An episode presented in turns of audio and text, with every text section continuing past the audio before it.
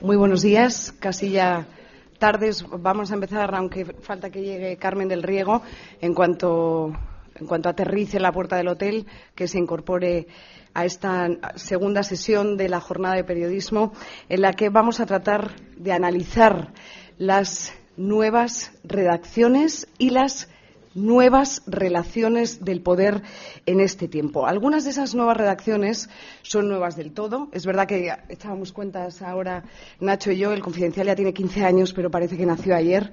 En cualquier caso, nuevas redacciones. Otras no lo son tanto, son las de siempre, pero eh, han quedado un poco disminuidas por efecto de la crisis y en ellas pues eh, ha adquirido cierto valor ese mito que tampoco nos gusta a los periodistas por perverso de se puede hacer lo mismo con menos, que parece que impera en algunas de esas redacciones.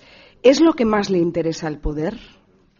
¿Esas nuevas redacciones han sido capaces de establecer nuevas relaciones con el poder? ¿Las han renovado o han cambiado solo los formatos?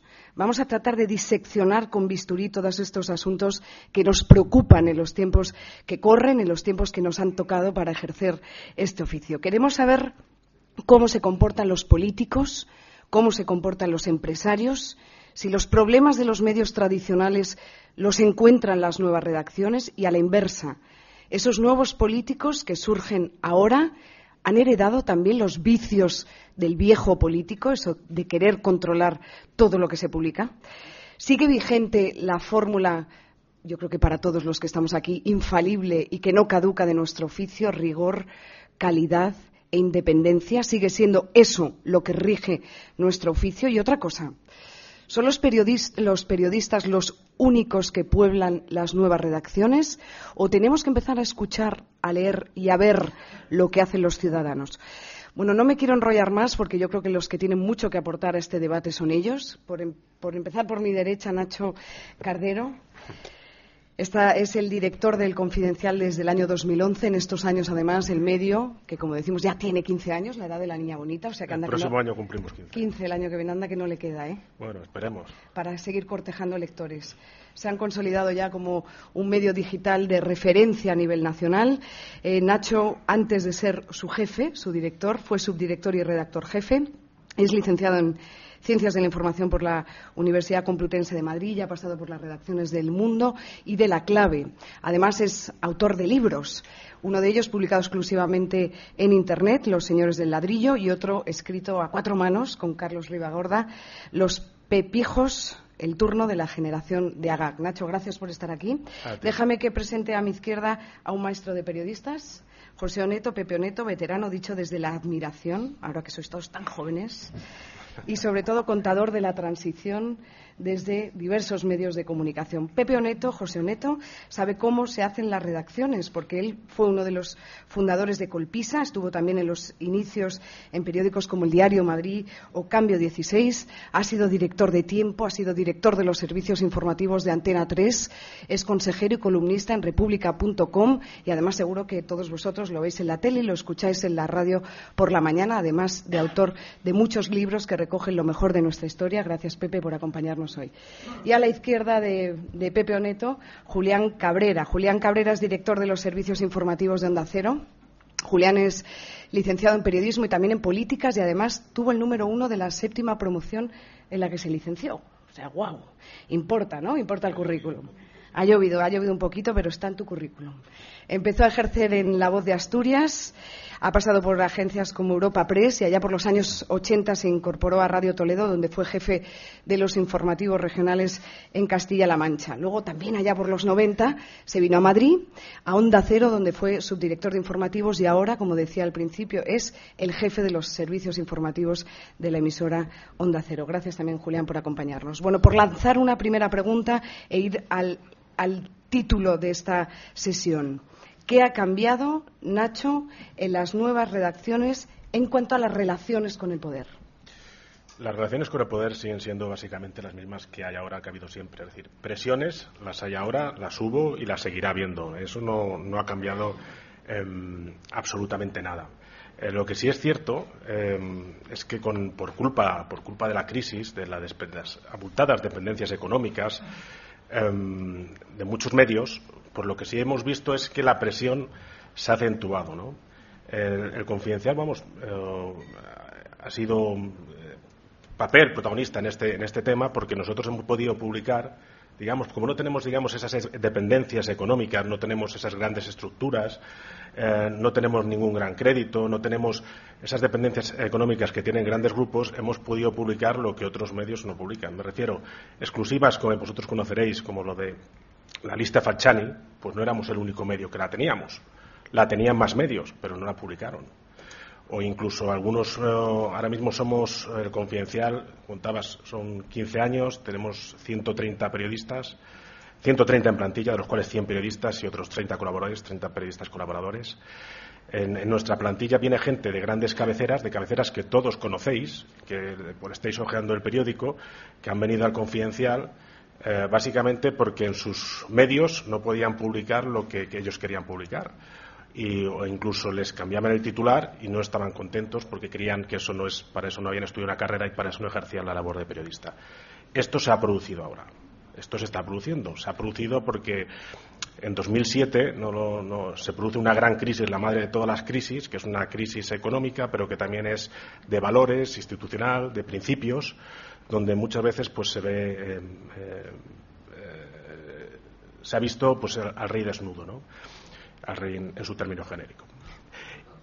Eh, y, esto se ha visto acentuado, además de esta crisis, eh, crisis económica, crisis de valores, crisis de principios, que ha obligado, que ha acentuado estas presiones sobre unos medios débiles, que tienen gran dependencia económica, con la realidad, y ahí hablabas tú de las nuevas reacciones, ¿no?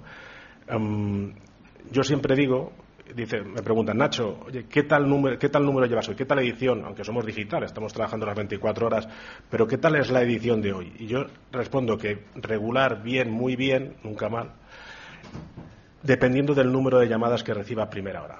Es decir, es increíble el número de llamadas que tú recibes a las 7, 7 y media de la mañana. Estoy hablando de las 7, 7 y media de la mañana. Quizás porque el confidencial tiene un gran sesgo económico financiero y la gente que se dedica a la economía, y las finanzas se levanta antes que los demás. ¿Con qué objetivo te llaman a las 7, 7 y media? Eh, pues lógicamente eh, con el ánimo de que al ser un medio digital que está en continuo movimiento y continuo eh, que tiene vida, continua, ellos piensan que pueden modificar esa noticia a esas horas tan tempranas. ¿Por qué? Porque somos un medio digital. Eso ha cambiado mucho con respecto al papel y al periódico. Antes era el periódico en una foto fija y sabían, digamos, los poderes institucionales, fácticos, económicos y políticos sabían que no podían cambiar o tener cierto poder con esa realidad, con esa información que aparecía a primera hora. Ahora sí, entonces, ahora se produce, en mi caso, mi experiencia propia, lo que yo vivo, a primera hora de la mañana, muchos eh, eh, muchas llamadas con afán de condicionar esa información que ya ha aparecido publicada por el mero hecho de ser un medio digital. Em, Perdona, pero es que surge la pregunta. Cuéntanos, ¿quién, ¿quién tiene ese vicio de llamar más de un lado que de otro o esto también es secreto profesional? Bueno, te sorprendería. Esto es de, todos los ámbitos. Lo que pasa es que, como te he dicho, el Confidencial nació hace 15 años, eh, nació siendo un medio sobre todo económico financiero, entonces nosotros tenemos un sesgo, a pesar de que somos un medio generalista, hablamos de todo y tenemos firmas como ya muy bien conoces, pero generalmente digamos que al ser los temas económicos que son más objetivables y que tienen una repercusión puede ser en, el mercado, en, la misma bolsa, tú una noticia es market mover, puedes hacer que subas o, baje una acción por el mero hecho de publicarla, pues generalmente son del mundo económico financiero donde más, más llamadas recibes las empresas, el poder. ¿no? El poder económico. El dinero lo mueve todo. Eh, Pepe Oneto. Yo creo que es.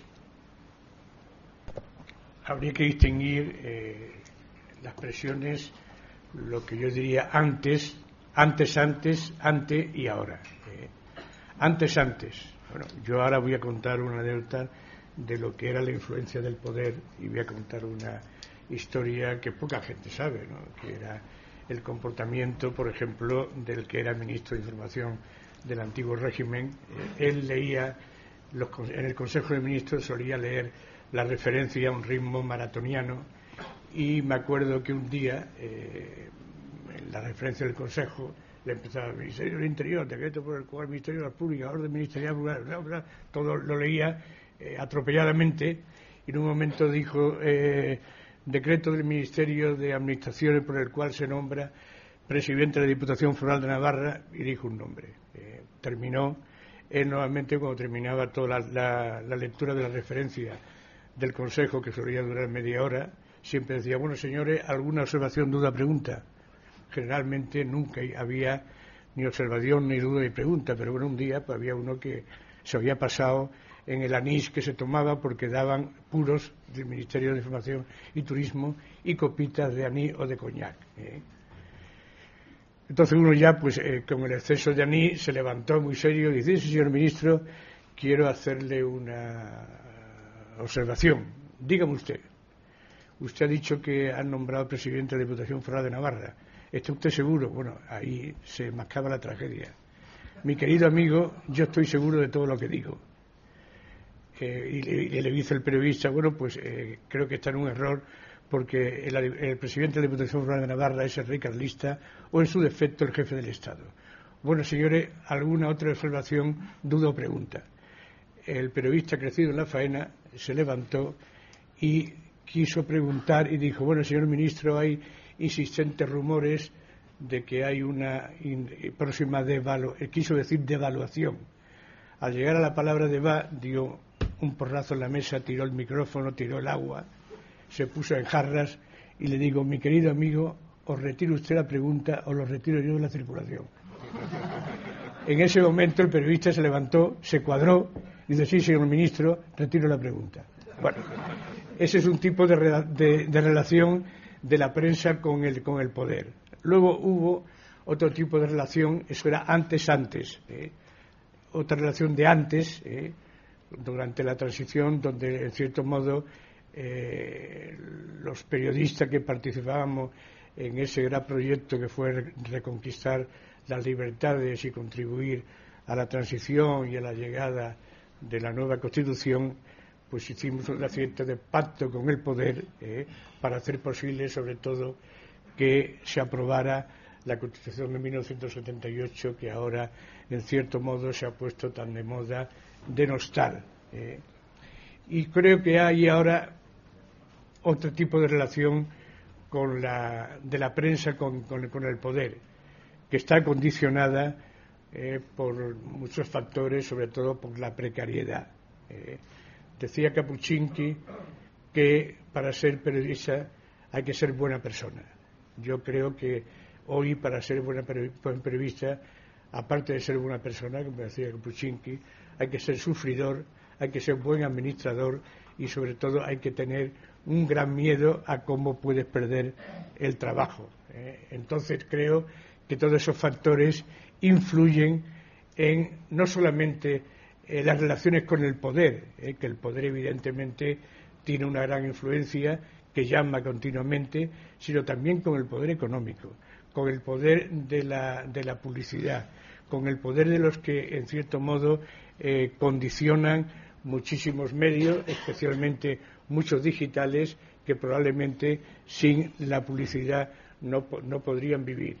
Creo que en este, en este momento la profesión no ha estado peor nunca. ¿eh?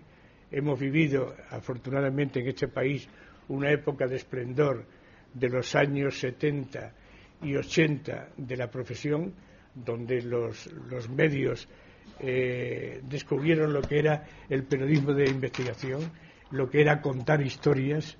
Para contar historias, para confirmarla y para escribirla con brillantez hace falta periodistas y periodistas bien pagados a un tipo de redacciones que son mileuristas donde son explotados, donde tienen que hacer de todo, donde tienen que hacer información local, información política, información de suceso, información económica y al final evidentemente el periodista sale de su jornada laboral sin saber exactamente qué es lo que ha pasado y confunde lo que ha pasado hoy en San Denis con la Junta General del BBVA. No sé si contesto tu pregunta. Julián Cabrera, luego volveremos ¿eh? sobre algunos aspectos que has. Gracias, sensores. Yo tengo que recoger la palabra clave que ha pronunciado Pepe, que es la de precariedad en la, en la profesión periodística y en los medios de comunicación, en las nuevas redacciones, porque al final la precariedad tiene mucho que ver con el punto final que es la calidad en la información. Y si no hay calidad en la, información, evidentemente no hay, no hay independencia. A ver, la relación entre el poder o los poderes bien políticos o bien económicos y los medios de comunicación y las redacciones no creo que haya una eh, variedad o eh, una, una, distinción con respecto a otras épocas, a otros momentos. En el poder siempre se han intentado comprar voluntades, siempre se ha intentado aplicar, sobre todo en el caso del poder más que económico, el político, el si no estás conmigo es que probablemente estás contra mí. Eso mm, siempre ha sido así y eso mm, así sigue siendo ahora. Y frente a ello hay una máxima que es la que mm, tiene que aplicarse siempre eh, por parte de un periodista, de una redacción. Y es evidentemente eh, la máxima de la crítica al poder. Es decir, la crítica al poder pasa siempre por el hecho de que siempre el poder es el primer sospechoso en todo momento a la hora de buscar la independencia. Y vuelvo a recoger lo que apuntaba Pepe sobre la disyuntiva entre precariedad y calidad porque efectivamente ahora las nuevas redacciones pasan por una serie de nuevos medios de comunicación que son sobre todo digitales, los nuevos medios que han surgido en los últimos años. Yo de entrada quiero romper una lanza, o muchas lanzas, por eh, la bocanada de pluralidad que han supuesto los medios digitales que han surgido en España. En segundo lugar, también rompería otra lanza por el hecho de que no es que quieran mm, eh, ganar mucho dinero, eh, que no ganan mucho dinero, sino que sobre todo intentan, y ya es un logro, intentan sobrevivir, mantenerse. O sea, medios que surgen con la aportación, pues poco menos de unos cuantos amigos periodistas que en algunos casos se han quedado en el paro. Pero esto también supone que hay precariedad ¿eh? y hay una falta de calidad en algunos casos bastante patente en estos nuevos medios de comunicación. En algunos, evidentemente, y salvo honrosas excepciones. Conocemos a muchos compañeros eh, con una experiencia más que contrastada en esta profesión que son eh, o jubilados o prejubilados de lujo o que están directamente en el paro porque en este momento se acaba valorando más, por desgracia, en los medios de comunicación más que la experiencia de los periodistas, el hecho de que sea un redactor, bueno, como apuntaba Pepe, barato, mileurista, y que finalmente, bueno, pues acaba valiendo prácticamente para todo. Y además hay, en el caso de eh, la prensa digital, en la que yo creo que a medio plazo futuro habrá, seguramente habrá un drenaje, habrá un reordenamiento, hay incluso alguna terminología que creo que hace mucho daño a esta profesión. Por ejemplo, es eso que se apuntaba, que se daba en llamar el, periodismo ciudadano. Eh, yo no conozco la cirugía ciudadana ni la abogacía ciudadana. Yo creo que eso que se llama periodismo ciudadano es algo así como una justificación a la hora de no poder ir directamente a las fuentes para contrastar o sencillamente no dar una noticia con el suficiente rigor. Y el agarradero, evidentemente, es eso que se llama el periodismo ciudadano, o sea, lo que la gente en la calle ve y que te cuenta y vuelcas en el, soporte eh, en cuestión. Por lo tanto, eh, y en síntesis, medios nuevos que mm, eh, merecen todo el respeto y toda la admiración por esa bocanada de pluralidad, pero precariedad mucha en estos nuevos medios de comunicación. Eh, gracias, Julián. Os voy a hacer una pregunta que quiero que me contestéis con un sí o un no. ¿Periodista precario, periodista sumiso? Nacho. No necesariamente. Pepe. No necesario, pero sí condicionado. Julián. Periodista precario, director sumiso. Director sumiso. Porque la siguiente pregunta, en función de lo que me contestarais, es: ¿los que están ahí arriba haciendo cuenta de resultados se creen el periodismo? Como eh, nosotros lo entendemos. Yo creo, eh, Sonsoles, que en este país eh, hay una grandísima diferencia con respecto a otros países de esos que llaman de nuestro entorno en, el ámbito del periodismo y medios de comunicación. Y es que en España hay una verdadera y auténtica carencia de editores.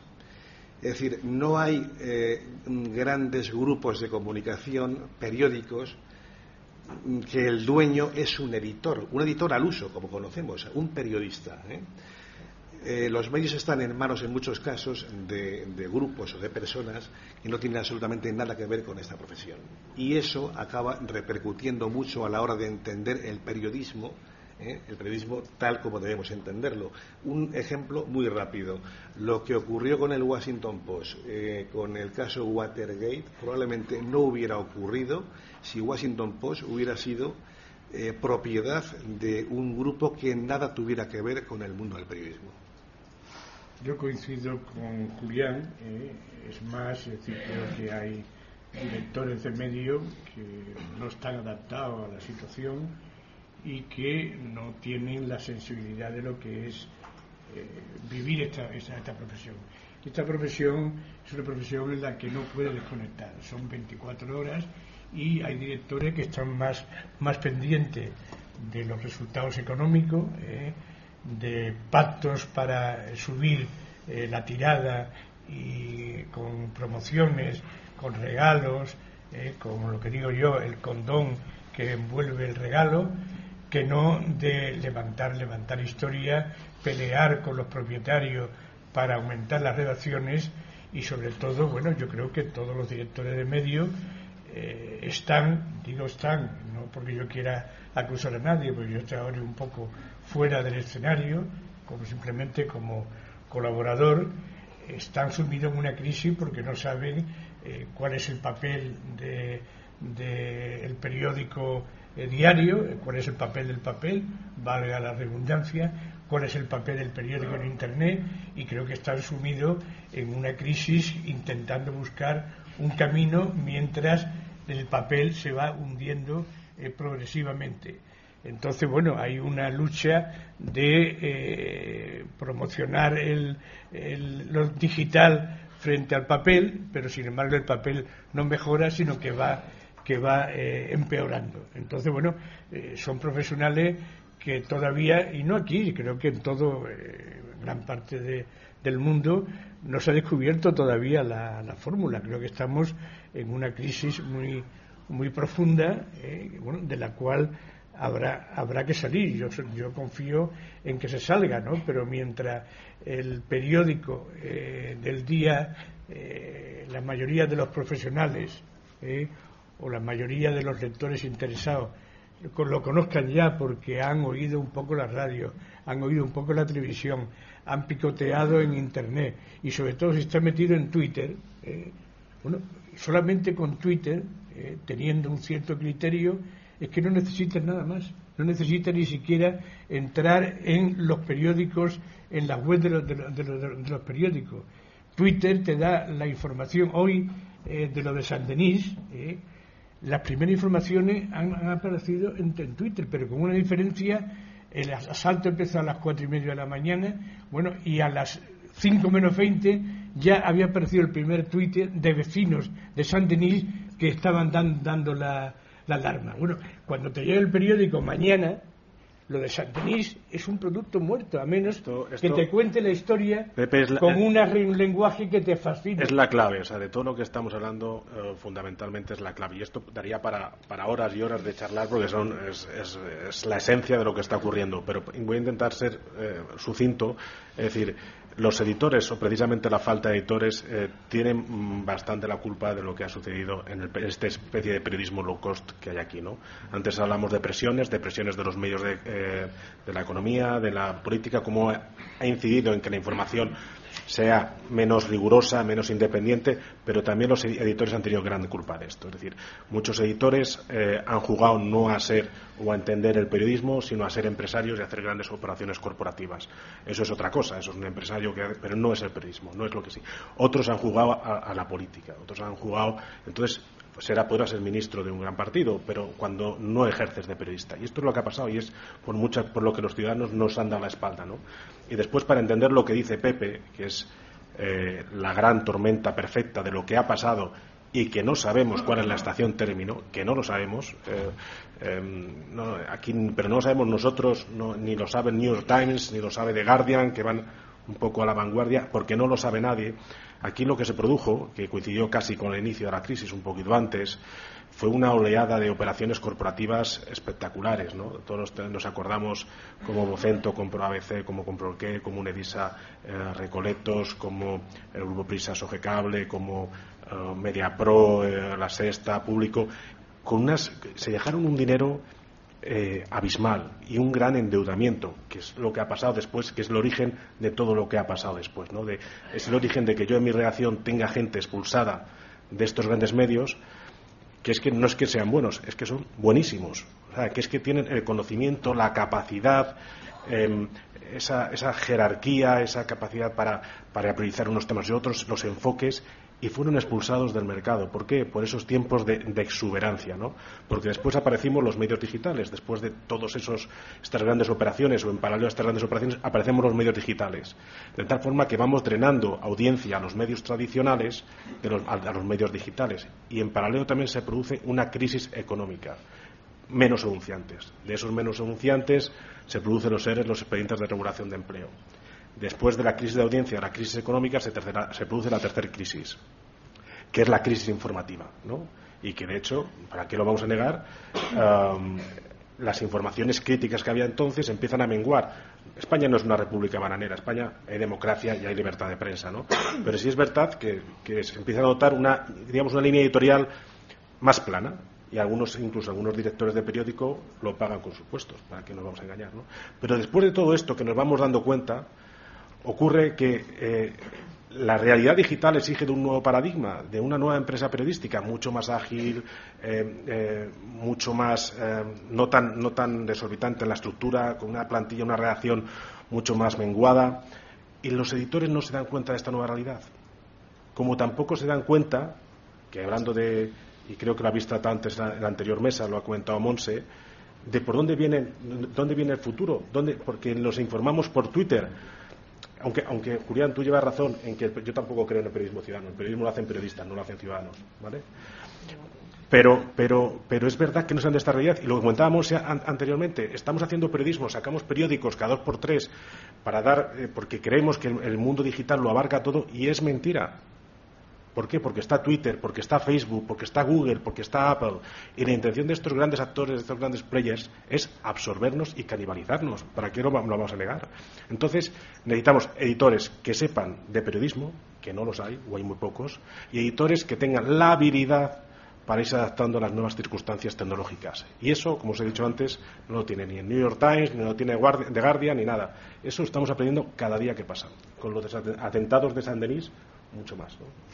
O menos yo fíjate que ahora estoy un poco asombrado porque acabo anoche eh, tuiteé, bueno, anoche hubo lo de, es igual, lo del estadio de Hannover igual, es decir, la información más inmediata venía en Twitter, evidentemente había contradicciones y tal, pero bueno, el que tenga el criterio tiene que saber distinguir lo que es falso o puede ser falso y lo que es lo que es verdadero. Y eh, bueno pues eh, se inició en parte un debate sobre eh, eh, las palabras que determinados elementos en este país eh, han puesto de moda, a la que se sumó la alcaldesa, de que, no, que había que iniciar un consejo de paz y dialogar con los, con los terroristas, que nada de bombardeo, nada de la venganza, nada de nada. Bueno, y a mí se me ocurrió pues poner una foto de un degollamiento con un título muy, muy frío que decía gente dispuesta a dialogar y hablar con un consejo de paz. Bueno, hubo muchos retweets y ahora acabo de recibir una nota de Twitter donde me dicen que tenga cuidado que ese material es material sensible y peligroso. ¿eh? Con lo cual eh, te da a entender que efectivamente hay unos, unos ciertos algoritmos y datos por el cual en la investigación que se, hace sobre las redes islamistas pues entra todo, una falta absoluta de, criterio, ¿no? Y si efectivamente esas investigaciones van con ese criterio, bueno, pues me imagino que pueden tener muy pocos resultados, ¿no? Porque tan aleatorio, tan extenso y con tanto y, tan absurdo que yo creo que puede dar muy muy malos malos resultados. Es verdad que Twitter es en este momento el principal elemento de, comunicación, especialmente en redes encriptadas de las redes islamistas, pero creo que hay un exceso de, alarma eh, sobre una, red, social que al fin y al cabo es una red de comunicación que hay que tener mucho cuidado, porque es verdad que en Twitter hay mucho talento, pero también hay mucho degenerado, mucho loco, mucho perturbado, eh, hay de todo, ¿no? No, por eso insistiría en que eh, una cosa efectivamente son las redes sociales y otra cosa son los medios de comunicación. Es decir, en Twitter se vuelcan muchas, muchísimas cosas. Es una herramienta fundamental, empezando para los propios periodistas, porque sabemos todos los días lo que se está haciendo en la competencia, lo que hacen otros compañeros, tenemos las previsiones, vendemos nuestro producto, vendemos nuestras estrellas, nuestras exclusivas, las primicias. Es decir, Twitter es fundamental en muchos aspectos, pero también hay que, insisto, hay que tener presente que Twitter es una amplísima plataforma en la que se vuelca absolutamente de todo. Es decir, Twitter eh, eh, eh, ha, mm, matado a, personajes públicos que no habían muerto. ¿eh? En Twitter se han volcado infinidad de noticias que no estaban contrastadas porque no eran noticias, sino que eran sencillamente cuestiones que se estaban volcando en la red. Entonces, yo insisto en, en establecer esa que es fundamentalísima diferencia. Una cosa es lo que se vuelca en las redes ¿eh? que es muy legítimo y es bueno, y otra cosa es lo que se hace y se dice en los medios de comunicación, que estamos obligados, los periodistas, a contrastar las noticias ¿eh? con las fuentes y, evidentemente, a responder ante nuestros lectores y oyentes de lo que hacemos y decimos en nuestro medio de comunicación. Esto es fundamental. Em, porque en toda eh, hay un gurú de esto de la, de la tecnología, de lo digital, que es Jeff Jarvis, donde cuando habla, porque es que Internet nació ayer, o sea, es que hablamos antes de confidencial, tiene 15 años, pero es todavía mm, relativamente nuevo, ¿no? Y el Jeff Jarvis, que era un gurú de lo digital, decía que desde que se inventó la imprenta hasta que se, salió el libro per se, como concepto, como, como algo material, tardaron no sé cuánto pasó, si medio siglo, mucho más, ¿no?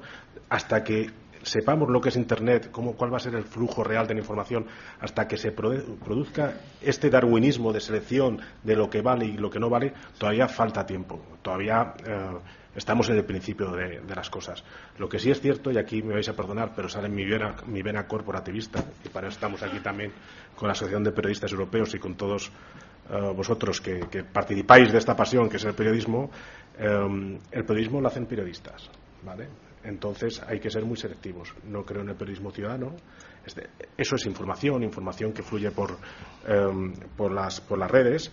Las redes están muy bien también como información, te puedes informar, pero tienes que ser eh, muy riguroso de lo que realmente estás absorbiendo, de, ir a las fuentes para saber si eso está bien o no. ¿Por qué? ¿Vosotros sabéis cuánto cuesta hacer un, estos señores saben, cuánto un proyecto periodístico? Muchísimo. Es decir, nos tenemos que poner en valor porque si no una exclusiva, cualquier exclusiva de cualquier medio, eh, el que sea, que ha costado, que cuesta contratar una persona, una persona muy valiosa, que lleva muchos años de experiencia, y esa noticia que hace, a los cinco segundos, vamos a poner 30 segundos, ya no es suya, ya es de todo el mundo, ya es de la competencia. Entonces, para al final, el lector tiene que saber discernir la fuente original de esa información para darle la fiabilidad a esa fuente, la, la originaria, y a su vez priorizar o fidelizar o, ser partícipe de un medio que le ha costado mucho, mucho dinero y mucho esfuerzo sacar esa exclusiva. No, y sobre todo en Twitter hay mucha frustración también, hay mucho odio. Ayer, por ejemplo, hubo una, eh, una verdadera invasión contra, por ejemplo, Carlos Herrera.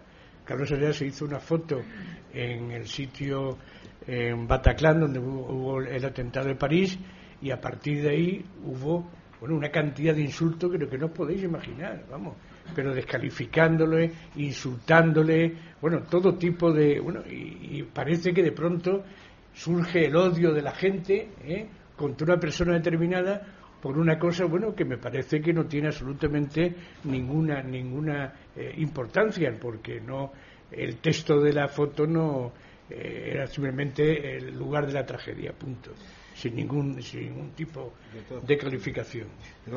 yo insistiría en, que eh, la importancia de Twitter hay que situarla en su, en su justa medida. Es decir, en España eh, eh, es uno de los países en los que más se tuitea en el mundo, pero en España hay un millón y medio de abonados a Twitter y donde realmente se produce el, el auténtico pedaleo es en torno a unas 10.000 eh, cuentas aproximadamente, que es importante. Yo quería insistir muy rápidamente en el, tema de origen de la, mesa y es en, la crisis económica y su influencia en la independencia, en los medios y en las redacciones. Eh, la crisis económica ha sido absolutamente brutal a la hora de poner en cuestión la, independencia de los medios informativos. Y eh, se me ocurre algún ejemplo muy concreto y por aquí hay algún caso además que, lo viven. Los medios de información regionales, por ejemplo, en España, las radios, los periódicos eh, regionales, provinciales, prácticamente, casi de forma exclusiva, se nutren de la información, de la publicidad institucional. Es decir, que dependen, dependen casi exclusivamente no de lo que anuncian los concesionarios de coches, los hipermercados, la mercería de la esquina, sino que su supervivencia es mm, directa, proporcional a el dinero que se gastan las instituciones, ayuntamientos, diputaciones, gobiernos regionales en publicidad. Evidentemente, dicho eso, colegimos todos que la independencia del medio de comunicación con respecto a esas instituciones que se dejan el dinero eh, está más que puesta ante la de juicio. Precisamente al hilo de eso, quería, quería preguntaros si creéis que se ha impuesto la información institucional, esa que nos mandan a los correos electrónicos o empaquetado, en el caso de las televisiones, las grandes empresas e incluso los partidos políticos, y sustituye el trabajo que tendría que hacer un periodista. Y todo eso también para ahorrarse un sueldo. Al final, al final esa es la, razón fundamental. Y si, es así, si creéis que de, cómo vamos a salir de esta, o si ese tipo de información institucional de partidos y empresas está ahí para quedarse. Bueno, es que el, el paradigma ha cambiado totalmente, ¿no? Yo creo que era Orwell el que decía que eh, la única información buena, la única, el, único periodismo es aquel que es de investigación, aquel que es crítico del, con el poder, y lo demás son notas de prensa. Pues efectivamente, en los últimos tiempos eh, abundan mucho las notas de prensa, pero abundan también mucho las notas de, prensa porque el paradigma ha cambiado y el papel de los medios ha cambiado y esto, ya te digo que esto sería casi para otra, para otra mesa, ¿no? Es decir, la, forma en que el medio se relaciona con el lector eh, ya no es con el papel, sino que es a través de tablets y smartphones, porque eh, aquí todo el mundo todo el mundo habla de, del papel, pero el papel es marginal. O sea, podemos eh, decirlo ya, el papel es marginal. no es, es, tan fino que lo único que sirve es para afeitarte por las mañanas. Y el 60, y, pero no, solamente dices Nacho, porque ya estás sacando pecho tú por el, el, digital y el escritorio, no, es que el digital y el escritorio, el PC, también está pasando de moda. O sea, ya no. El 60% de cualquier medio viene por aquí, o sea, por aquí. Y nadie está trabajando por lo que es el, smartphone, el 60% de la audiencia. Entonces, lo que quiero decir es que la forma en la que el, eh, llega la información al, al, lector es a través del smartphone, de los dispositivos móviles, cada vez va a ir a más, y, y, sobre todo a través de otros, de redes sociales, y de, con lo cual la figura de lo que es el medio, la, la marca, el branding, queda desdibujado y eso está siendo aprovechado, que es lo que te quiero llegar soles, como el branding de la marca em, del medio queda desdibujado, utilizan ese, digamos, ese, escenario avisal donde es de, muchos claroscuros para las, empresas, para los partidos, eh, llegar al lector sin tener que pasar por los medios. Lo que pasa, Nacho, es que eh, eso, aun siendo así, efectivamente, hay que intentar eh, huir de ello en la medida de lo posible, en la medida de nuestras posibilidades de la gente que trabajamos en, las redacciones de medios de comunicación. Es decir, eh, yo a diario, como todos, recibo un montón de correos electrónicos y, o por otros soportes y los que se me, se me, mandan convocatorias que muchas directamente viendo las dos primeras palabras automáticamente están borradas o van a la papelera. Por no hablar de, los famosos plasmas, en este caso, en, los, en, los, partidos políticos. Claro, ya a veces piensas que en, lugar de mandar un redactor, un periodista, a un acto político, bueno, pues le mandas un mensajero con moto porque te lo va a llevar igual. Es decir, es el plasma, no hay preguntas y al final eh, la información llega por unos canales que son muy concretos y muy específicos. Insisto, hay que intentar huir de eso en lo posible, mantener esos soportes, porque evidentemente están ahí y nos vienen bien como apoyo, pero eh, la información, la noticia, tiene que buscarse siempre, evidentemente, desde el periodista, eh, preguntando rascando eh, y buscando dónde están los temas que seguramente su lector o su oyente le va a interesar. Lo que te quería decir, Julián, es que eh, las instituciones, los partidos políticos, los poderes empresariales han descubierto formas de llegar al lector, a su cliente final, sin tener que pasar por los medios de comunicación. Absolutamente. Es, por ejemplo, eh, y aquí podemos entrar también, sería para otro debate, es el famoso branded content, ¿no? que es eh, información patrocinada donde no aparece el patrocinador, eh, hecho ad hoc para, en el mundo digital para, para determinadas compañías. ¿no? Y ese es realmente el peligro. El peligro es que el la marca en sí del periódico desaparece en esta vorágine de redes sociales y demás y están aprovechando el poder económico, el poder político para uh, prescindir de los medios para llegar a sus lectores, votantes, clientes. No, además empaquetan, empaquetan la información y evidentemente las redacciones que son pocas, que están mal pagadas, que tienen que hacer de todo, a veces lo que hacen efectivamente es copiar, copiar y pegar. Y esos comunicados de prensa o esos comunicados de los partidos políticos salen tal cual quieren, quieren ellos. Eh, a mí uno de los fenómenos, cuando yo fui director de los informativos de Antena 3, que me sorprendía era primero el periodismo declarativo, que continúa siendo un mal del periodismo, tanto eh, en televisión, en radio, como en, bueno, el radio al fin y al cabo es el elemento, elemento fundamental que crea, que crea eh, noticia. Pero en las reuniones de los, de los informativos de televisión normalmente se funciona con previsiones, ¿no? Porque claro, hay que tener la cámara dispuesta y eh, la previsión es fundamental. Pero eh, este es el único país donde los, las televisiones se nutren exclusivamente de los medios informativos escritos ¿eh? y yo he visto muy poca, y lo pueden publicar, eh, comprobar ustedes, excepto algunas televisiones, he visto muy poco que las televisiones levanten información, levanten, levanten noticias. Es decir, no he visto nunca, según información de televisión española, según eh, información de la sexta de Telecinco, que sea una gran exclusiva. ¿Eh? No, no, no, no, Telecinco no lo, veo, oyente. Veo, veo, veo, de Sálvame, veo toda, veo todas las exclusivas. especialmente el viernes del atentado, eh, cuando José Javier anunció, anunció nada más y nada menos que el atentado de, de París. Pero ahí es una cosa, claro, en, la, en la, las televisiones americanas, en Sky News, en CNN, en la NBC, bueno, normalmente dan información propia que luego recogen muchos periódicos. Aquí es un fenómeno totalmente inédito. Y cuando dan a una televisión una noticia exclusiva, que sea realmente exclusiva y novedosa, creo que es una auténtica revolución. Y se continúa eh, funcionando con eso. Las previsiones, la mecánica eh, normal y las declaraciones, el total, el, el micrófono.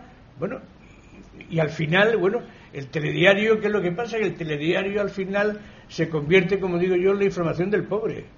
Lo que pasa, eh, Pepe, es que eh, pasa en las televisiones eh, y pasa en otros muchos medios de comunicación, pero en España, a diferencia del mundo anglosajón, en las televisiones no hay esa cultura todavía eh, que hay en Estados Unidos, sobre todo en Estados Unidos, en Gran Bretaña, de las televisiones con un perfil mucho más puramente informativo, efectivamente, en las que se apuesta mucho por la noticia y por la información. En el caso de, eh, España eh, hay televisiones con un prestigio y una influencia más que contrastada, pero más que desde el punto de vista de la información, desde el punto de vista de la opinión de lo que se vierte incluso en muchas tertulias televisivas, que también está pasando en las radios.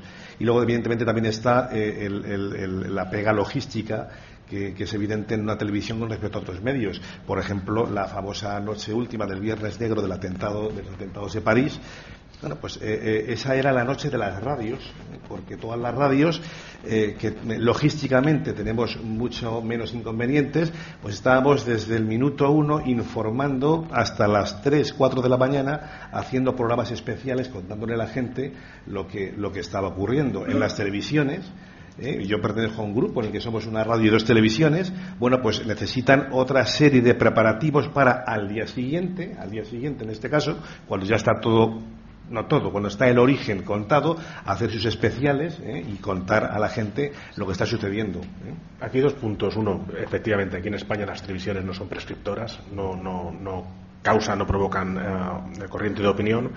Pero cuando antes hablamos de todo el, cambio de paradigma que se está produciendo y que cómo los editores no se están dando cuenta, porque se está produciendo un cambio, porque la sociedad va por delante, va por delante de las instituciones, va por delante de la clase política, va por delante de la clase económica y poco a poco unos y otros se van dando cuenta de este cambio de paradigma que implica muchos, muchos temas, implica valores, implica principios pero en el tema del digital, que es lo que, también a mí me llama mucho la atención, como las revistas de prensa de muchos programas de radio, de muchas de televisiones, sigue siendo la revista de prensa de papel.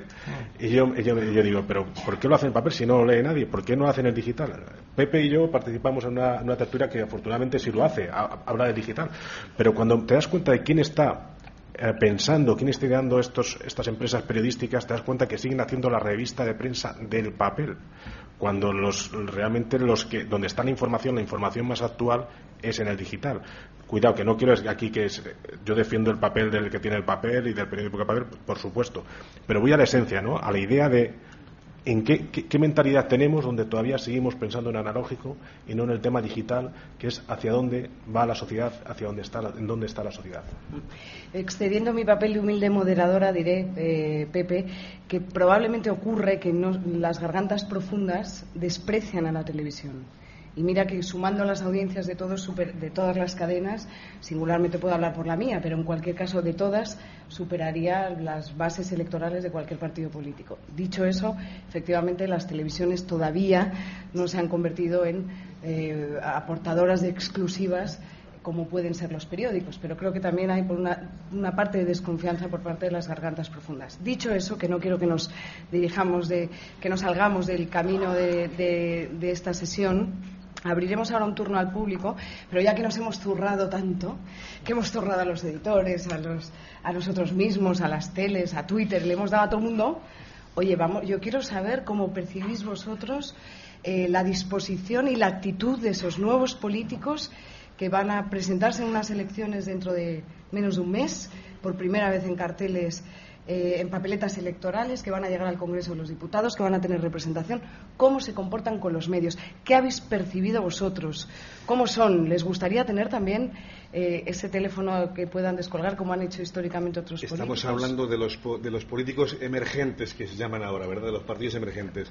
muy, rápidamente, yo creo que eh, estos políticos nuevos, al final, y lo estamos viendo en algún caso, acaban cayendo en los mismos vicios que los políticos convencionales. Es decir, eh, hay casos, mm, eh, por ejemplo, el líder de Podemos, eh, creados prácticamente al albur de las tertulias de televisión. Muy bien, y es muy respetable y así, bien, es una forma de darse a conocer. Albert Rivera, en caso de Ciudadanos, que fue campeón además de España universitario de, de, debates, pues también de alguna forma se ha ido formando a ese albur también de las tertulias y de las televisiones, un ámbito en el que también han entrado otros políticos de partidos convencionales. ¿eh? Conocemos algún nombre concreto, Casado, por ejemplo, del Partido Popular. Eh, a la hora de la verdad, eh, estos políticos se comportan como todos. Es decir, te acabas acercando a ellos en un acto público, en un mitin, y tienes exactamente las mismas dificultades para acercarte a ellos, para charlar, que si fuera un político de una formación eh, de las llamadas convencionales, sea el PSOE o sea el, Partido Popular. Ahora que estamos en, periodo preelectoral, en precampaña, y ahora va a arrancar la campaña electoral, eh, todos son muy simpáticos, eh, todos tienen mucha cercanía y todos se te paran y se toman contigo cafés y croquetas en el bar Manolo enfrente del Congreso de los Diputados. Pero en unos y en otros, eh, y lo vamos a ver eh, después del 20D, en cuanto tengamos un Parlamento con una amalgama de formaciones bastante más, bastante más plural, eh, vamos a ver cómo, estoy convencido, el, comportamiento de los nuevos políticos, estos a los que aludes, va a ser, por desgracia, exactamente el mismo de los que conocemos. Bueno, ya, se está produciendo eso en algunos, en, algunos casos, ¿no? Hombre, yo creo que es una campaña electoral esta eh, muy importante donde hay que procurar que haya los máximos debates posibles y debates eh, espontáneos, ¿no? Es verdad que hasta ahora el mejor debate que se ha producido no es un debate espontáneo, es un programa que se ha hecho a través de un debate. Es decir, ha habido una grabación durante mucho tiempo y al final se ha ido editando y ha aparecido un debate, un cara a cara en directo entre Pablo Iglesias y Albert Rivera. Bueno, bueno, pero eso no es un debate, eso es un programa que se ha editado sobre un debate. Yo digo un debate vivo, directo, sin editar y espontáneo.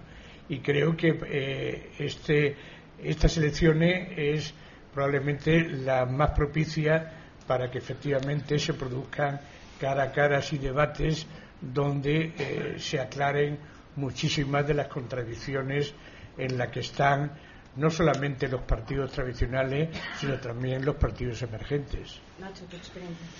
Bueno, yo el grado de accesibilidad de los candidatos o de los no solamente los candidatos, de los políticos eh, que conforman eh, los partidos y que se presentan a estas elecciones generales del 20D es de mucha mayor accesibilidad, o sea, son mucho más eh, la accesibilidad es directamente proporcional a la edad de los candidatos. Cuanto más joven, más accesible. Con lo cual podéis haceros una idea, coger los candidatos y ya sabéis cuál es el menos accesible y cuál es el más accesible. Dicho lo cual, eh, esto que es bueno y además los periodistas lo agradecemos y a mí lo que me preocupa es la ópera bufa en lo que se ha convertido la política española, ¿no? Es decir, y además uno, se da cuenta con estos, todos los días, casi prácticamente a diario, vemos una encuesta, un sondeo en un periódico y vemos que de tres meses, de un año a esta parte, el que estaba primero está el último, el que estaba el tercero el segundo, este sube, este baja y tal, con unas grandes variaciones en cuestión de, ya no digo meses, en cuestión de semanas, que dices, pero estos sondeos son reales, son reales, ¿no? Y dices, ¿y por qué se está produciendo estos grandes vaivenes? Porque, por, digamos, porque está haciendo espectáculo de la política, ¿no? Yo creo que estamos entrando un poco en la política low cost y eso también es preocupante. Jugamos, eh, España quiere jugar la, la Champions, o está jugando la Champions, al final, con todos mis respetos, con el equipo del Alcoyano. ¿no? Y esto se, hace muchas veces eh, por la gran exposición mediática para captar votos, cayendo muchas veces en lo que digo, en la ópera bufa, por parte de los candidatos.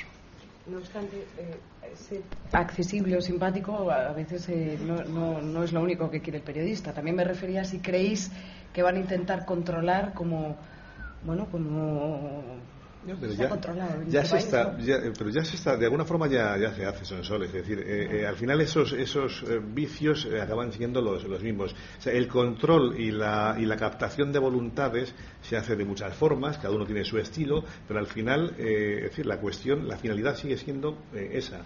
Y yo, por recoger un poco también lo que apuntaba Pepe sobre el tema de, de los políticos y los, los, debates, muy rápidamente, sí apuntaré, por cerrar el tema televisiones, que hacías tú una postilla, que mucho de lo que se hace, y aquí hay compañeros también de televisiones y de radios, mucho, muchísimo de lo que se hace en cuanto a apuesta informativa en las televisiones, televisiones y radios, es gracias precisamente las personas, a los periodistas de servicios informativos, que son los primeros interesados en convencer a sus consejeros delegados y jefes de que esa apuesta informativa hay que llevarla a cabo. Pues si no, seguramente estaríamos, bueno, pues en lugar de hacer especiales informativos de dos horas, haríamos media hora y el resto estaríamos metiendo, pues a lo mejor películas. ¿eh? Eso eh, eh, por una parte. Sobre el tema de los debates estoy con Pepe, efectivamente, en que una grabación de siete horas editada no es un debate, es otra cosa, es un éxito para una televisión, ¿eh? pero no es un debate, es otra cosa. Un debate es algo en lo que un señor pues le, le, cae una gotita por la frente y por eso pierde unas elecciones, por ejemplo. Eso sí decir, yo eh, estoy con todo el mundo en que el actual presidente de gobierno, Manuel Rajoy, es un señor eh, con párpados indisciplinados y al que no quiere la Cámara, ¿eh? pero en fin, ahí a todo el mundo hay que concederle el beneficio de la duda. Si le he visto también debatir con Zapatero y Rubalcaba. los párpados. Claro, sí, sí, claro. Eh, pero claro, no, no le he visto aún en debates editados de, siete horas. ¿eh? Entonces, eh, yo creo que eso hay que ponerlo en su, justo término, más en una campaña como esta, en la que los debates, en la que las televisiones van a ser auténticas protagonistas en la campaña, porque van a ser las que lleven el tempo sobre los que, lo que se haga o no se haga en los debates. Lo que sí es un, un tema a destacar, que yendo a tu pregunta concreta, tienen capacidad de influencia de condicionar durante la campaña a los candidatos, a los medios, tal. Yo creo que no, o por lo menos no lo estamos notando especialmente. Es decir, no notamos cierta presión más allá de la habitual o cierta relación, no, no lo noto. Lo que sí es verdad es la estrategia, y esto es los estrategas de campaña, lógicamente. Aquí no hay cuestión de los medios, de cómo, dependiendo de qué partido, te intenta meter o te intenta condicionar la agenda, porque sabe que hablando de esos temas durante la campaña electoral le beneficia o le perjudica a ti o al contrario. Y en eso siempre lo que intenta es, eh, los partidos intentan condicionar la agenda dando a los, a los medios los temas concretos de los que hay que hablar en ese momento. A unos que se hable ahora mismo de yihadismo de lucha antiterrorista beneficia a unos partidos y perjudica a otros, está claro. Y así no solamente con el tema de Cataluña, eh, violencia de género, etcétera. Esto está claro, pero esto es el, el día a día nuestro de cada campaña, lógicamente. Abrimos turno de preguntas. Por ahí. Eh, no sé si hay un micrófono o hacéis. ah, pues por ahí este señor y luego. Ahí.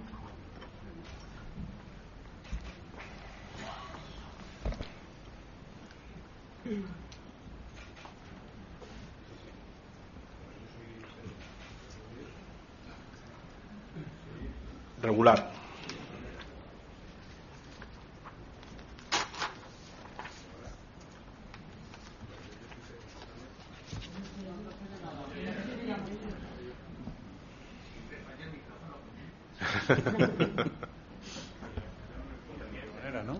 Ahora sí, vale. Bueno, pues yo soy Pedro González, también de la Asociación de Periodistas Europeos. Y bueno, habría muchas consideraciones de todo lo que habéis dicho que me parece muy interesante, pero quiero incidir en una cosa que quizá no ha aparecido, que es el tema del modelo de negocio. El modelo de antes, eh, bueno, pues eh, Nacho ha hecho referencia a las grandes operaciones y, concentraciones que se hicieron en el pasado y bueno de las cuales pues eh, eh, vienen los lodos actuales en gran parte de la precariedad y bueno y del endeudamiento que ha llevado a determinadas empresas a estar prácticamente con el agua al cuello. Eh, estando un poco en la época actual que es la de la del periodismo digital y sobre todo con estos medios da un poco la impresión de que ahora mismo también hay una especie de carrera por tener por esta proliferación de medios ¿no? y conozco, más o menos me han llegado a oídos, que ha habido muchos intentos de operaciones de concentración, pero que, bueno, la mayor parte de ellas son fallidas y, bueno, quizá porque hay un excesivo deseo de ser más bien cabeza de ratón que cola de león. Y esto, en definitiva, no sé si abunda también en la tesis de que contribuye a una inundación masiva de información que al final, bueno, o de información o, o de exceso que al final pues eh, minusvalora el, el, valor y el precio de los medios y de lo mismo. Bueno, yo creo que las ya esas las dejamos para la comida. Lo, lo, ha expuesto perfectamente. Es que es, es, es el tema, ¿no? Estamos viendo una, un aluvión de nuevos medios en el mundo digital. Uh, y, y, no solamente en el mundo digital, aquí tenemos eh, ahora de Miguel Ángel Aguilar, tenemos um, el español de Pedro J, OK Diario, Vez, Contexto, etcétera, etcétera. Y es bueno, la, llegada de, nuevos eh, medios es bueno porque a los que ya estamos nos genera competencia, o sea, nos hace ser, hacer mejor periodismo, de mayor calidad, ser muchos más competitivos e incluso en la gestión del periódico. Entonces es bueno, cuanta más competencia, mejor es bueno. O sea, cuanta más competencia ya es mejor el periodismo. Pero teniendo en cuenta estas consideraciones, eh, no, hay, no, hay, no, hay, no hay espacio para todos esto de, que en Internet cabe todo es mentira. No cabe todo.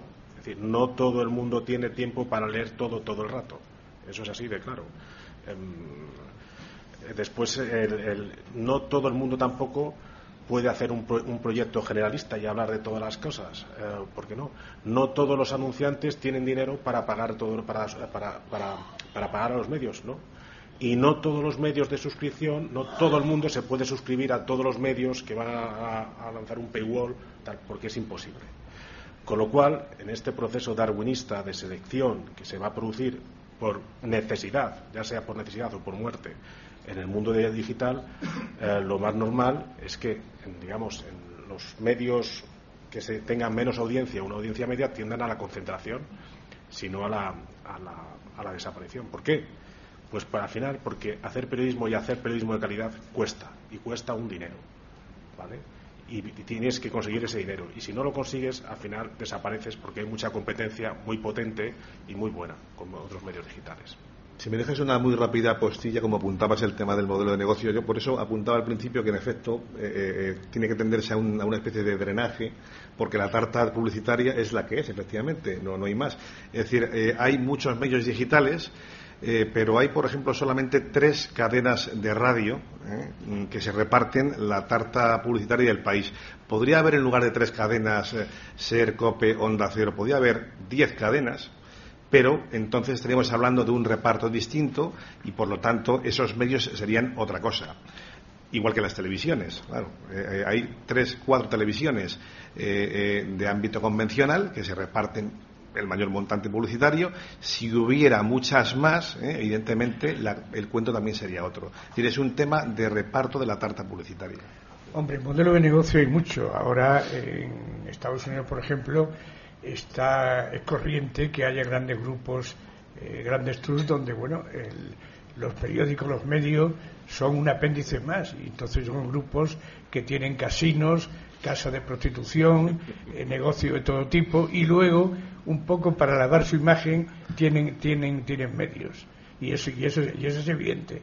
En la polémica que ha habido, me parece muy, muy divertida, entre el país y el New York Times, eh, que el, país acusado al New York Times de estar en la quiebra, es realmente sorprendente. Eh.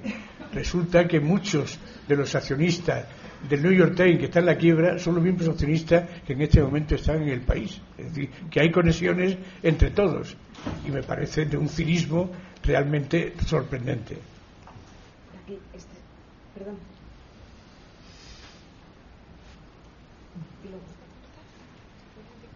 sí, Miguel Ángel Aguilar. Dos cosas. Una, eh, lo que habéis dicho de la dificultad de las televisiones para dar noticias. Yo voy a poner un caso que me afectó personalmente, donde yo conseguí, queridos amigos, dar una noticia en televisión. Eh,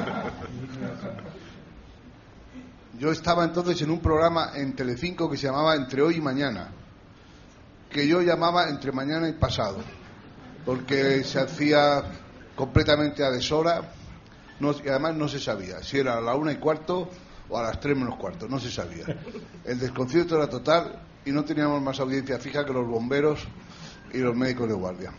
Entonces, como nos decía nuestro amigo Anciones, ¿te acuerdas, Pepe? Sí. Las noticias no van a la redacción. Las noticias están en los bares. En un bar nos enteramos de la flebitis de Franco, fuimos los primeros, etcétera. Pero en un bar me enteré también de madrugada una madrugada el daño que ha hecho la prohibición del alcohol en las redacciones de los periódicos es invaluable. ¿Recuerdas, Pepe? El coñac salta parapetos de nuestro amigo Novais. Bueno, entonces, en un bar de madrugada, un amigo, compositor, Alejandro Masó, que estaba haciendo la banda sonora para la película de los Juegos Olímpicos de Barcelona, o sea que se le puede poner fecha, me dijo, es tremendo. Cada vez que quiero poner un acorde, un no sé qué, una música de la inauguración, de la clausura, hay que pagar a un japonés que lo ha comprado todo. Pero Miguel Ángel, no te lo vas a creer. Quiero meter unos acordes del himno nacional y hay que pagar. ¿Pero pagar a quién? Al que lo tiene registrado a su nombre. ¿Pero qué me dices, Alejandro? Es muy tarde, hemos bebido mucho, no puede ser. Al día siguiente me llamó a las dos de mediodía. Miguel Ángel, ¿no hemos bebido nada? Nada. Oye, que es verdad, que está registrado el nombre de José de las Casas, que es el que dirigió la banda de alabarderos, que después no sé qué, que es académico, o fue porque había muerto, académico de Bellas Artes de San Fernando, que lo puedes comprobar, que puedes ir a la Sociedad General de Autores, que allí tienes a tu amigo Alfredo Mañas, que te diga lo que, lo que han cobrado los herederos de ese señor, la cocinera y un, un amante que tenía camarero muy guapo. Entonces, y ahí está lo que han cobrado.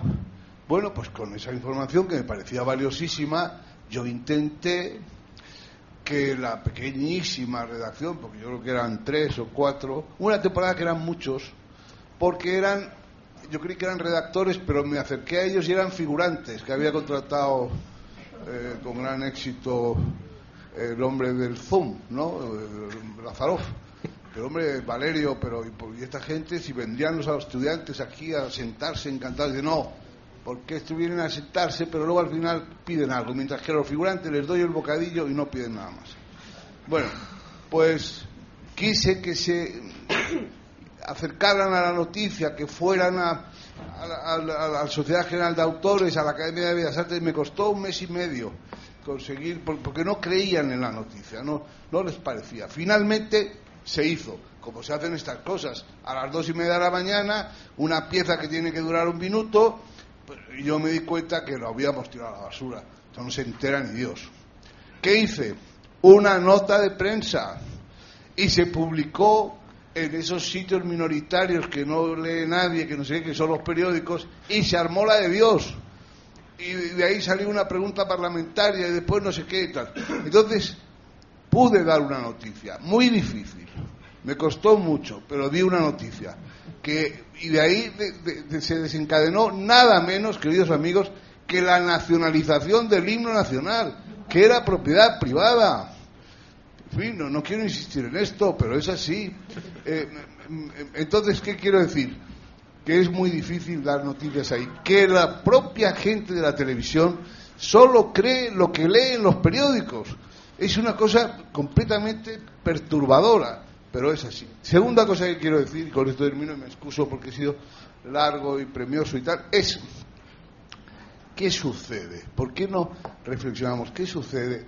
Que el orden de preeminencia de los medios es el inverso a su difusión, a su audiencia. Lo más relevante en Nueva York, desde luego, es ser director del New York Times. Y en Barcelona, desde luego, es ser director de La Vanguardia. Muy por encima del director de TV3, de TV no sé qué, de la COPE, de no sé cuál, de la RAC y de su abuela. El director de La Vanguardia. Ese es el más relevante. No digamos los tiempos de Anson, cuando dirigía la ABC. No quiero entrar por ahí. Entonces, ¿qué pasa? ¿Por qué lo más preeminente es lo que tiene menos? Está exactamente invertida la escala de la audiencia con la escala de la preeminencia. Muchas gracias.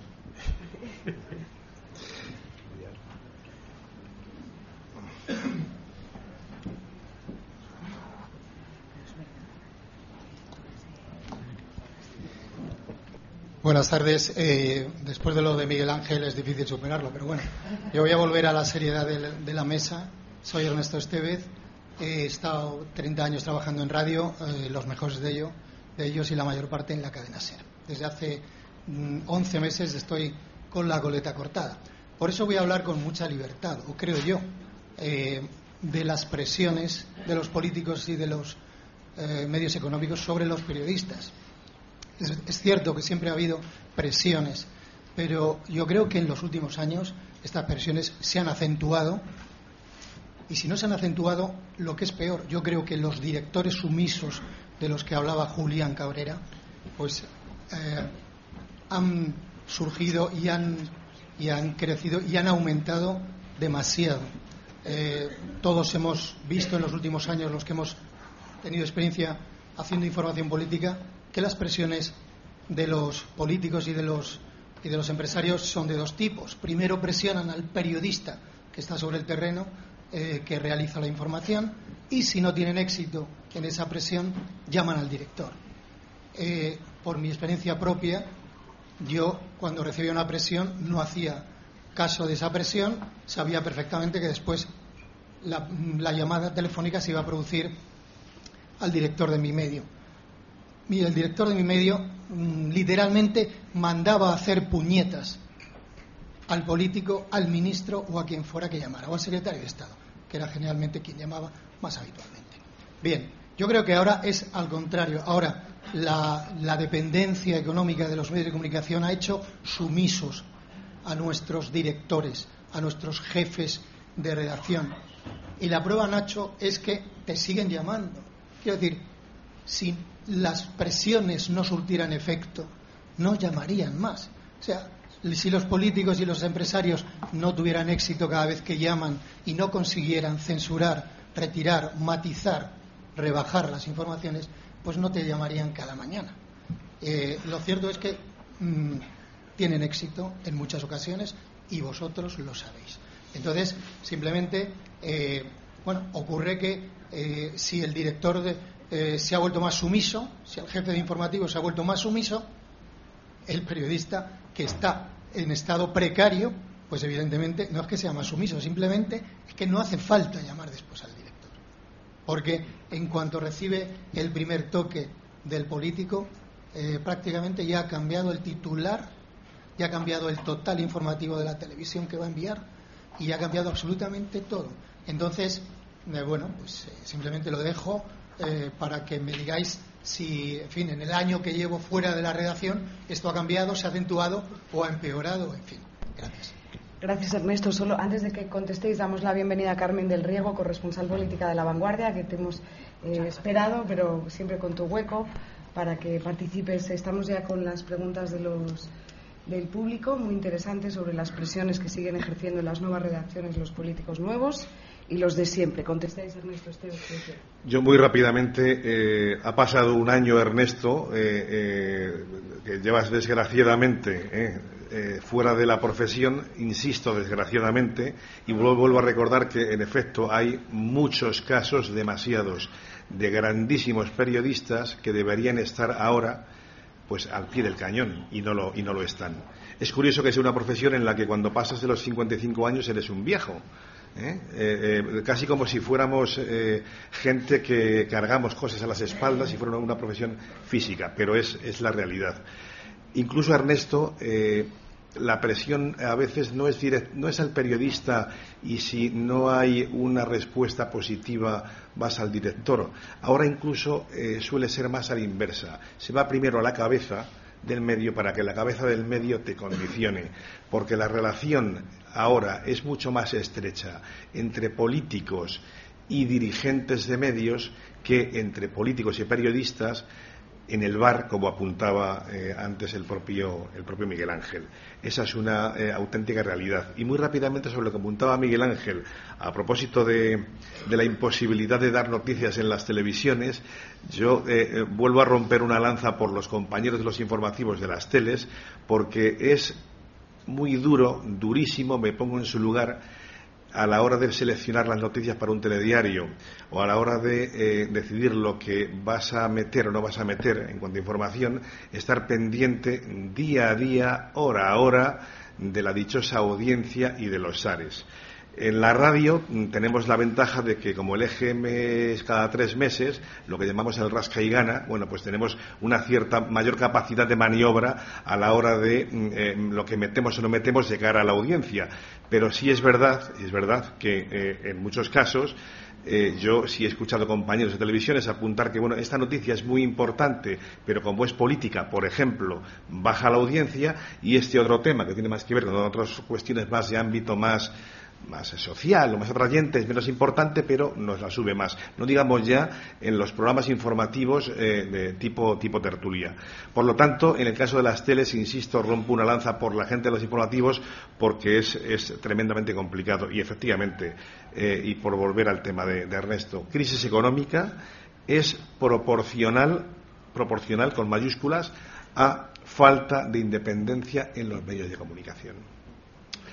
Yo, para continuar un poco con la, con la pregunta, presiones se producen todos los días. En estos años eh, incluso ha ido a peor. Ante el vicio de pedir, la virtud de no dar. Eh, y, con esto te quiero decir mi experiencia personal. Eh, a nosotros hay varias compañías que nos tienen vetadas, nos, nos, nos han retirado por, por, publicar información. Tampoco vamos a hacer sacar pecho de eso, pero te puedo decir cuáles son. Y también puedo llegar hasta calcular el porcentaje de nuestros ingresos totales que supone ese veto, ese veto de, determinadas compañías. Y si yo no tuviera eh, por encima un editor que salvaguardara, que es por cierto periodista, un editor que es periodista, que eso es, es, es muy loable, ¿no? que salvaguarda la independencia en el rigor de este, de este medio, el que no estaría aquí soy yo ahora.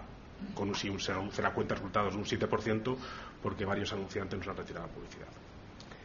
Bueno, quien ha hablado es probablemente uno de los de los puntales de lo que fue la, cadena SER. Eh, y efectivamente la cadena SER se ha descapitalizado. Eh, la crítica no solamente es para la cadena SER, sino para muchísimos medios. Yo creo que ha aumentado el grado de presión del poder político y el grado de presión a través de una cosa que se llama no solamente publicidad institucional, sino esas extrañas reuniones que hay de los directores de comunicación de empresas, de las principales empresas del IBEX, con miembros del poder, para decidir a quién se le da publicidad y a quién se le quite la publicidad. Me parece un tema de una gravedad absoluta que no ha salido a relucir todavía en los medios y que el día que se abra un debate sobre este tema será un gran escándalo, pero creo que la crónica del otro día del Conference del New York Times describía perfectamente cuál era la relación de los medios de comunicación en nuestro país y efectivamente la crisis por la que están pasando los periódicos de papel, que es una crisis realmente dramática. Vamos a escuchar a Carmen del Riego. Sí, yo estoy de acuerdo con todo lo que se ha dicho, con lo que voy a ser muy breve y voy a apuntar solamente una cosa que me parece imprescindible y que Nacho apuntaba, la figura del editor. Me parece que es absolutamente imprescindible para mantener la independencia de un medio.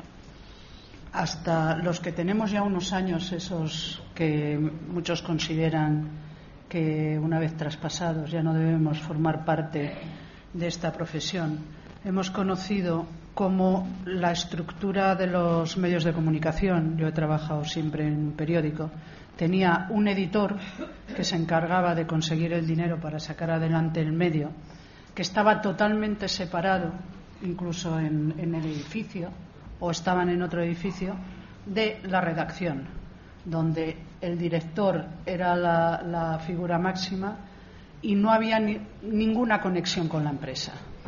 Es decir, las presiones iban al editor y el editor se encargaba de que no cayeran las presiones sobre la redacción. Y eso yo creo que nos hacía, nos hacía más libres. Y es verdad que se producen presiones. Yo estoy de acuerdo también con Julián que desde que no estás desgraciadamente en la sede Ernesto, se, se ha variado y se va, porque es que el periodista ya no tiene capacidad de influencia. Es decir, tú antes podían presionar sobre ti porque tú tenías cierta libertad en la orientación de la, de la información, en qué decías, qué destacabas o qué no. Ahora no. Ahora el periodista lo normal es que llame y que el jefe que no ha estado donde se produce la noticia te diga vete por allí. ¿Por qué? Porque lo ha visto en un teletipo y entonces lo que prima siempre es lo primero, lo primero que ve. Y que coste que los, las agencias son importantísimos. Yo empecé en agencia.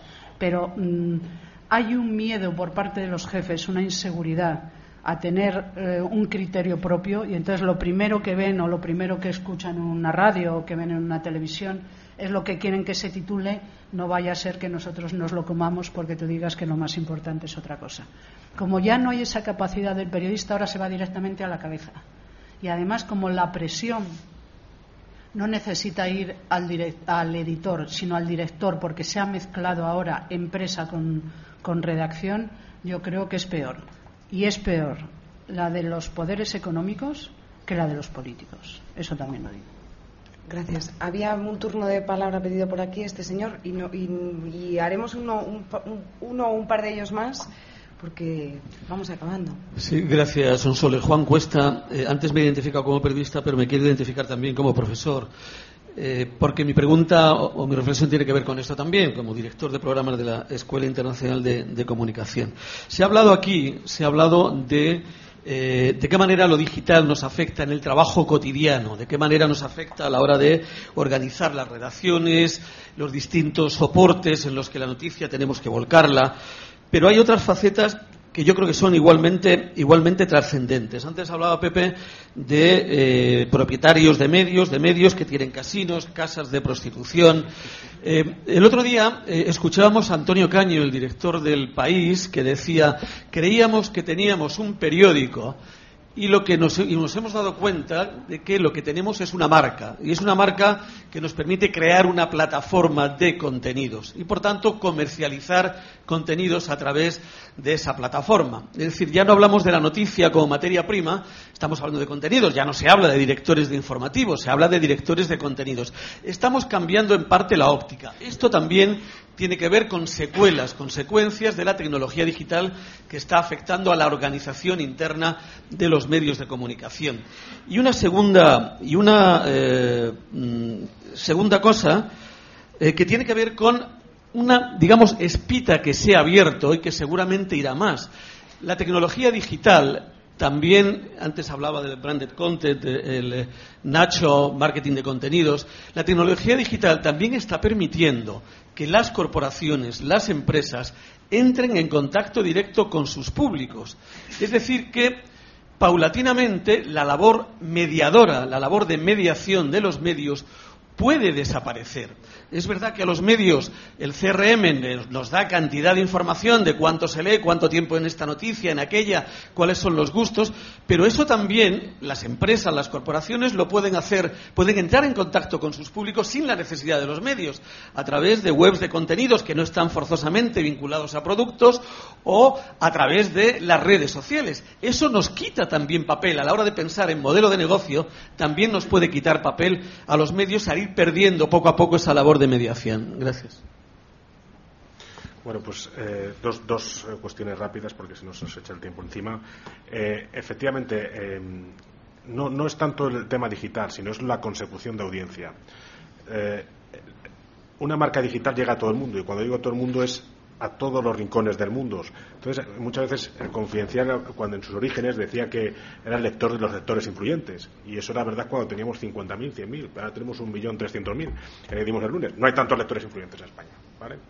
Entonces, los medios se dan cuenta de que para seguir creciendo, ganando audiencia, tienen que considerar, considerar al que está al otro lado no ya como un lector, sino como un cliente. ¿Vale?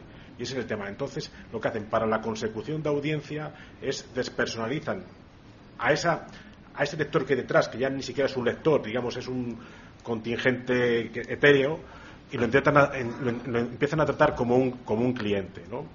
Eh, en el caso del país, por ejemplo, y no tampoco me voy a meter en, en, casa ajena, pero Verne, que es una sección, digamos, no busca más que eso, es decir, llegar con un contenido lo que se llama cross, es decir, que puede valer aquí, en Madrid, en Barcelona, en Bombay y en Miami, con el cual ganar audiencia con un, tipo de información que es, no te voy a decir que sea superficial, pero que no es influyente, prescriptiva, ¿vale?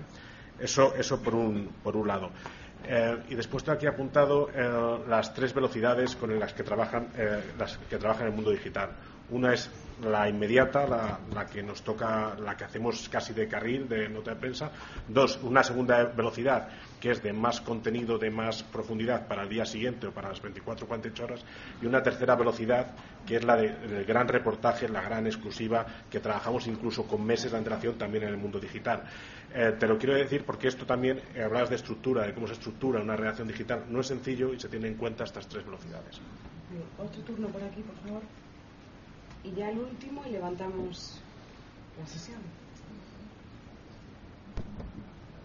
Hola, soy Eduardo Peralta de Granada y soy director, Ernesto. Soy director, intento no ser sumiso, cosa que, está bastante complicado. Quizá en provincias, el periodismo de provincias es otra cosa. También trabajo en Madrid, como bien sabes. Pero, pero se ven las cosas de otra manera. ¿eh? Es verdad que, que muchos periódicos de provincias viven, vivimos de publicidad institucional, como los grandes medios de Madrid. ¿eh? Vemos grandes campañas, eh, vemos, ¿qué te digo yo? Yo me desayuno algunos días con una doble entrevista a un personaje que, coño, que resulta que eso te enteras que forma parte de siete anuncios, no sé qué, y la entrevista con el líder o el capo de, esa organización o de esa empresa. Y eso no se dice que es publicidad, se dice, es información. Esa barrera que siempre también ha sido tradicional, indeleble, publicidad, información, es verdad que se ha ido, que se ha ido perdiendo. Pero digo, en todos los sitios cuecen habas, y te digo, yo en mi periódico, eh, yo estamos vetados eh, por instituciones como ayuntamientos o diputaciones que no nos ponen publicidad. Pero ya no digo campaña, es decir, el anuncio de servicio público de que se corta la carretera eh, comarcal 340 durante tres días, que casi está obligado por ley, pues no lo hacen porque somos incómodos. Y la incomodidad yo creo que es lo que hace, eh, lo decíamos, fuerte al periódico. Y a lo mejor en provincia pues somos más, no sé, más locos o más tal, y nos permite hacer todavía un periodismo, eh, Julián, que para los medios eh, radiofónicos y audiovisuales somos referencia. lo que publica un periódico, porque todavía tenemos un cuerpo de redacción muy limitado, muy cortito, pero caramba, van a ver el periódico para tirar un reportaje, para tirar eh, una conexión, para, porque somos fuente de información y somos referentes. Y eso es lo que nos da fuerza. Pero desde luego con la crítica. Yo creo que el periodismo sumiso, y yo creo que lo ha habido antes, lo hay ahora y lo seguirá viendo, yo creo que ahora quizá más abonado por los tiempos. Pero si te alejas un poco de eso, y no creo, yo no soy aquí ningún eh, Robin Hood ni soy nada, pero el ideal ahora mismo es el primer periódico de toda Andalucía por encima del país, por encima del ABC, por periódicos, hombre, de ciudades como Sur en Málaga o Diario de Cádiz en Cádiz. Se trata de, dejar hacer buen periodismo. Mira, a mí me llama muy poca gente y desde luego para presionar, después de la primera llamada no me suelen llamar para, la segunda. Y yo soy, a mí me llaman Mr. Papeles. Cuando el redactor me viene con papeles y tenemos tal, vamos para adelante. Y lo saben, porque es lo que acostumbres. Si tienes una prensa corderista, que van como corderitos, y yo creo que aquí la ha habido mucho, en provincias y en Madrid, en todos los sitios. Y luego lo que comentabais, los aluviones de gabinetes de prensa. Y los lobbies, las agencias de lobbies, que ya, joder, es que funcionan y tienen unos cuerpos de redacción brutales. Te mandan audios, te mandan vídeos, te mandan notas. me pueden hacer siete periódicos a la vez. Oye, que yo no, yo por la mañana tengo que pensar en el periódico que quiere el lector. Y tengo que pensar eso lo que no, el famoso eh, eh, definición de, de, noticia de Lord Norcliffe, ¿no? Todo lo que es noticia, todo lo que no quiere que alguien en cualquier parte del mundo no quiere que se publique, lo demás es publicidad. Por algo será. Entonces, yo creo que estamos en el peor momento. Y yo creo que uno de los mensajes dice las nuevas redacciones y el poder. El poder está encantado con la debilidad de los medios. Desgraciadamente. Ahora, para resurgir de eso, tenemos que hacer el mejor periodismo que nunca, con gente joven, gente mal pagada, con pocos medios, con... pero si nos metemos la cabeza como la avestruz, desde luego no vamos a hacer nada. Yo es un poco un mensaje que quiero hacer un poco de optimismo, pero es verdad que la situación es realmente complicada. ¿no? Sí, la verdad que en esta mesa todos eh, suscriben las palabras del compañero, con la que si no queréis decirle nada, con esas palabras vamos a poner el broche. A ver, una, un, pero sí, te diría. Venga, ¿qué pasa? Eh, Daniel Peral, eh, muy breve porque se ha hablado mucho de la juventud, de la gente mayor y demás. El otro día leía en un digital, no me acuerdo de cuál, o no me quiero acordar, la mayor parte de los eh, redactores de televisión española, siempre televisión española tiene la culpa de todo, tienen más de 50 años. Y diría en alemán, ¿und? ¿Cuál es el problema? Aquí ser viejo es malo en la profesión. La otra noche, la, noche de autos del viernes por la noche, me quedé fascinado porque estaba la BBC of London conectando con su corresponsal en Washington, que es un señor bastante gordo, soy subjetivo, bastante feo y un poco tuerto y no insulto. Entonces, eso aquí es imposible. Eso aquí se hace, como tú sabes, como sabemos, tal, casting paso por las privadas, nosotros somos viejos en televisión española, todos viejos. Es un problema, pero voy y no insulto por las privadas y es todo casting. En general, mujeres y jóvenes y frescas. Dos años, puerta. Dos años, puerta. Y nosotros, pues a lo mejor no da audiencia. Pero claro, hombre, a lo mejor te vale lo que decía en la intervención anterior, para tener tablas y decir, tiro este teletipo o no meto esta, esta cosa. ¿Mm? Muchas gracias, Daniel. Gracias a todos por participar. Me voy a dar el gustazo de decir se levanta la sesión y gracias por haber participado en esta jornada de periodismo Coca-Cola. Gracias.